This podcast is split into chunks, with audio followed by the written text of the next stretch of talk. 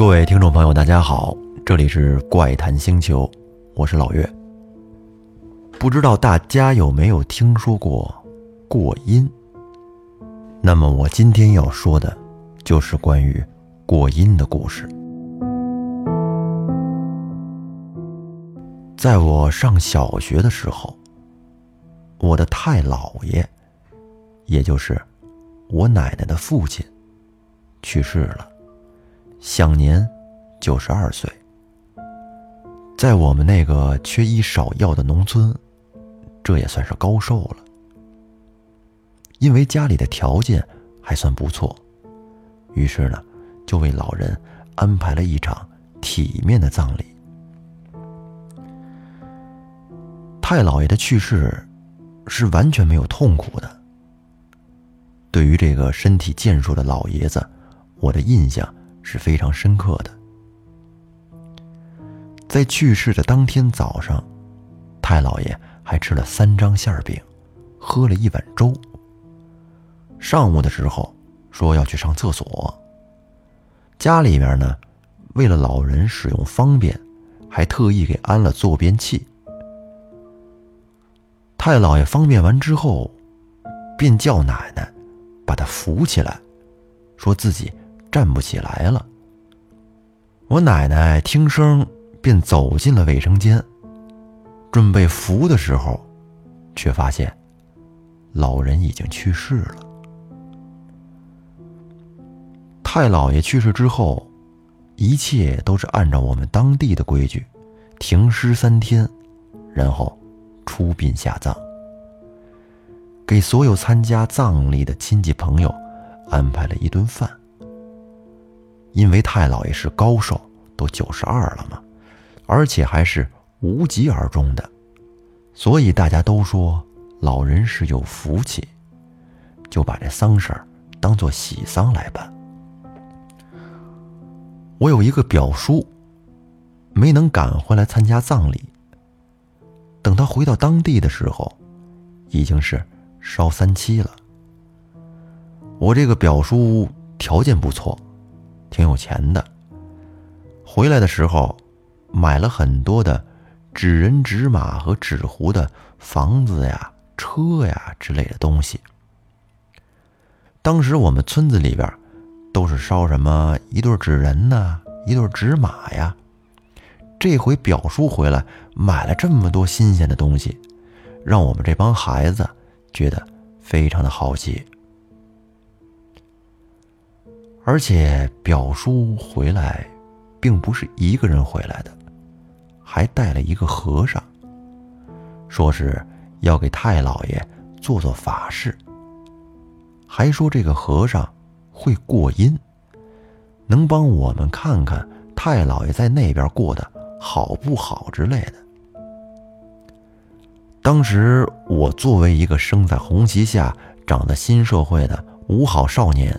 就认为这个表叔实在是太封建迷信了，多大岁数了，居然还相信这些骗人的把戏。三七的那天晚上，我们在太老爷的墓地，把表叔带回来的一大堆东西都给烧掉了。和尚让我们一群孩子拿着桃树枝和柳树枝，绕着火堆跑。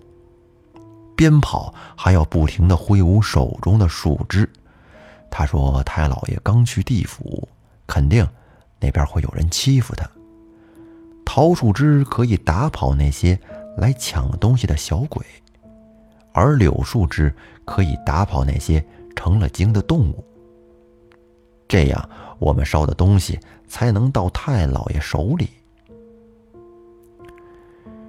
因为都是些纸糊的东西。”我们没跑几圈就烧了个精光，所以呢也不觉得很累。于是那和尚在太老爷的墓碑前摆放了一个木鱼，然后选了一个村里的老头当过阴人。据说这个过阴人必须阳气弱，如果阳气太旺盛会被地府发现，那就回不来了。而且这个人必须和死者是老相识，这样死者才会想起来。不能让死者的家属过阴，那样死者会以为家属也死了，会不让对方回来的。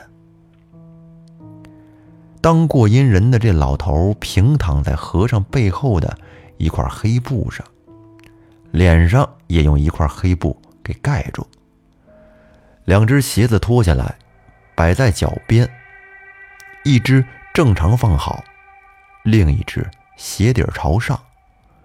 然后和尚便开始敲木鱼，口里含糊不清的念叨着什么东西。我当时觉得好玩，便蹲在一边看着。因为我们村子啊比较大，来围观的村民有四五十人，一来。大家都想看看热闹，二来大家想听听过阴都会遇到些谁，万一遇到了自己的家人呢，还能听听自己家人的情况。这个和尚大概念了四五分钟，那个老头突然的手舞足蹈起来，和尚也没回头，只是加紧了敲木鱼的节奏。只过了十几秒钟，这老头便安静了下来，木鱼声也平缓了下来。然后我们就看到老头躺在地上，在做走路的姿势，并且还开口说话，说：“太暗了，我什么也看不见呢。”我当时捂着嘴，偷偷的笑，觉得很有意思。因为这本来就是晚上，而且还是在墓地里边，连个灯也没有，当然黑了。可是和尚听到他说的话，便让我父亲、表叔在老头的头前和脚下点起了两堆火，不停的烧着黄纸。然后这老头突然开口说道：“哎呀，小六子，你咋死了还跟着种地呢？”我不知道这个小六子是谁，听身边的人说，这小六子都死了十多年了，估计是在我出生前就过世的人。而小六子的家人听说自己家的人在下边没有受罪，啊，还能种地，这也就放下了心。过了几分钟，这老头又突然说：“哎呀，这不铁柱吗？”铁柱在那块让好几个人吊着抽呢。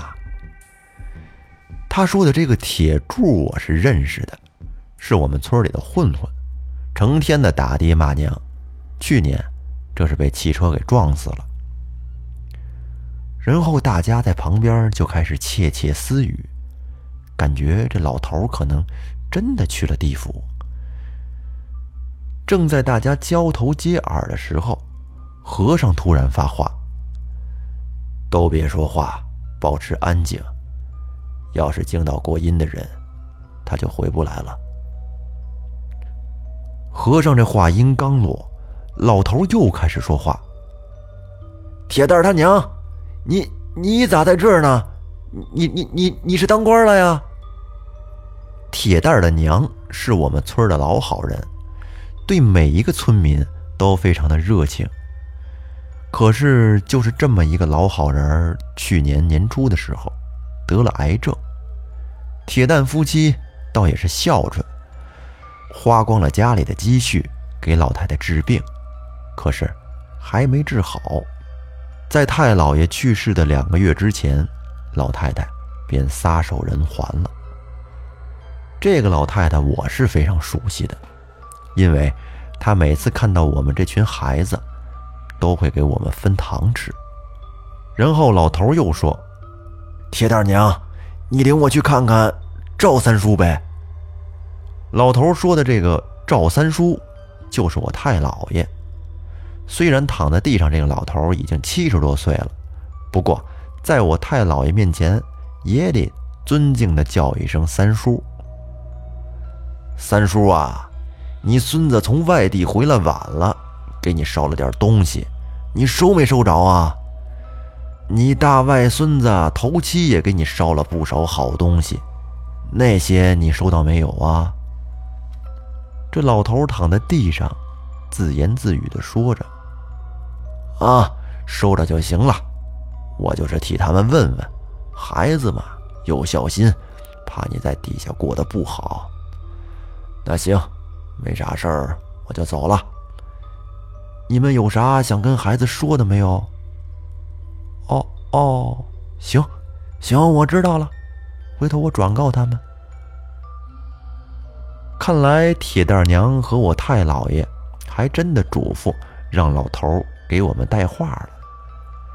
于是所有人都紧张地看着老头和和尚，想听听他带的到底是什么话。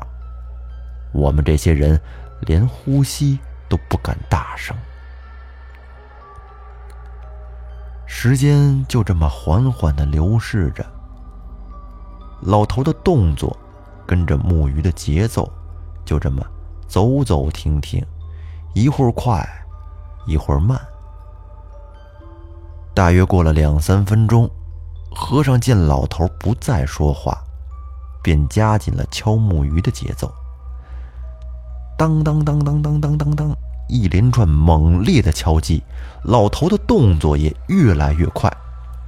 突然，和尚停止了敲击木鱼。走到老头的身边，把他那只鞋底朝天的鞋翻了过来，然后老头一下子就坐了起来。我当时正蹲在地上看他入神呢，老头这一下子给我吓了一跳，直接就坐在了地上，这引得周围人一阵哄笑。然后我父亲走过去，问老头：“哎，老叔，我姥爷让你给俺们带啥话了？”这老头被问的有点摸不着头脑，说：“你姥爷，我没看见呢。”老叔，你刚才不是说看见赵三叔了吗？那不就是俺们姥爷吗？这老头被问的稀里糊涂的，我，我啥前看见你三叔了？我就在这躺了会儿，还睡了一觉。父亲和表叔还想问话，这和尚插口道：“你们别问了，过阴的人醒过来就是醒过来了，什么都不记得，底下的事儿他们记不住的。”虽然父亲和表叔最后也没能知道太老爷有什么交代，不过知道老人过得好，也就放心了。在人群里，铁蛋儿是最高兴的，自己的老娘在底下居然还当上了官儿。因为这事儿，村里人后来每次见到铁蛋儿，都会跟他开玩笑说：“哎呦，这不铁蛋儿大少爷吗？”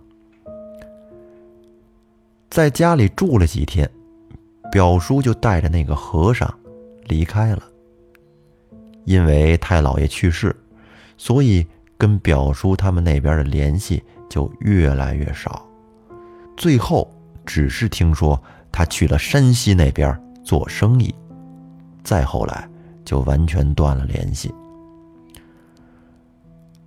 而那个和尚究竟是何方神圣，我们也不得而知。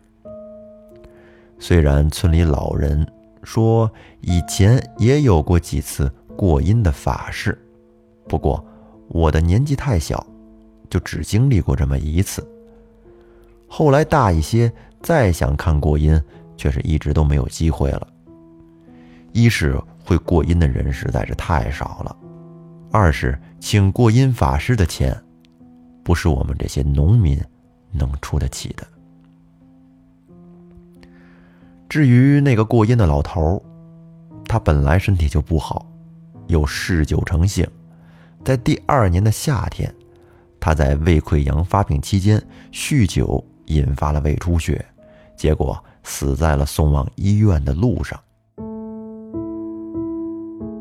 就说过阴这个事儿吧，究竟是真是假，还是说当时这和尚和老头是联合起来骗人，这个咱们都无从得知。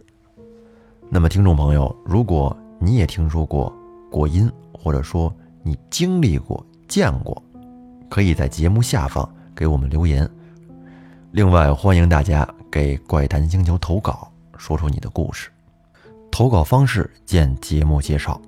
好了，我们下期再见，拜拜。